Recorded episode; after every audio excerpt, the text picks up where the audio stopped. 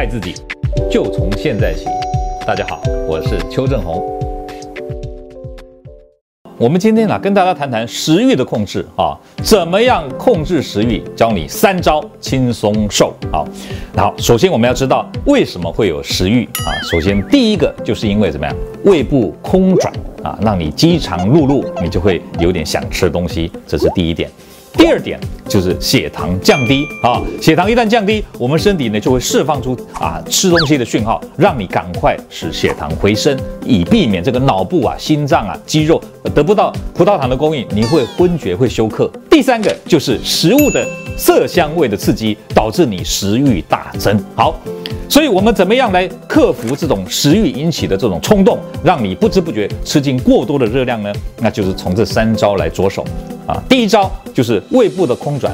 好，怎么样让胃部呢避免它啊空转的讯号过度强烈呢？很简单，就是大量喝水啊，或者是吃一点高纤维质的东西啊啊。所以邱医师以前常跟大家讲说，餐前啊，如果先喝三百 CC 到五百 CC 的水啊，就可以让胃啊有一点点饱饱腹感。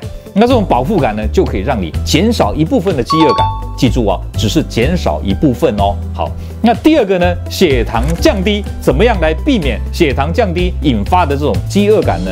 很简单啊，我们可以在怎么样，在很饿很饿的时候，吃一颗热量大概五卡到十卡的糖果，让这个糖果呢吃进来以后，让我们的血糖上升啊，呃，短暂的啊抑制这个饥饿的感觉。好，那如果呢，你觉得一颗糖果呢好像太少了，那你要记得，这个时候呢，就不要让糖分大量的进到你的体内。为什么？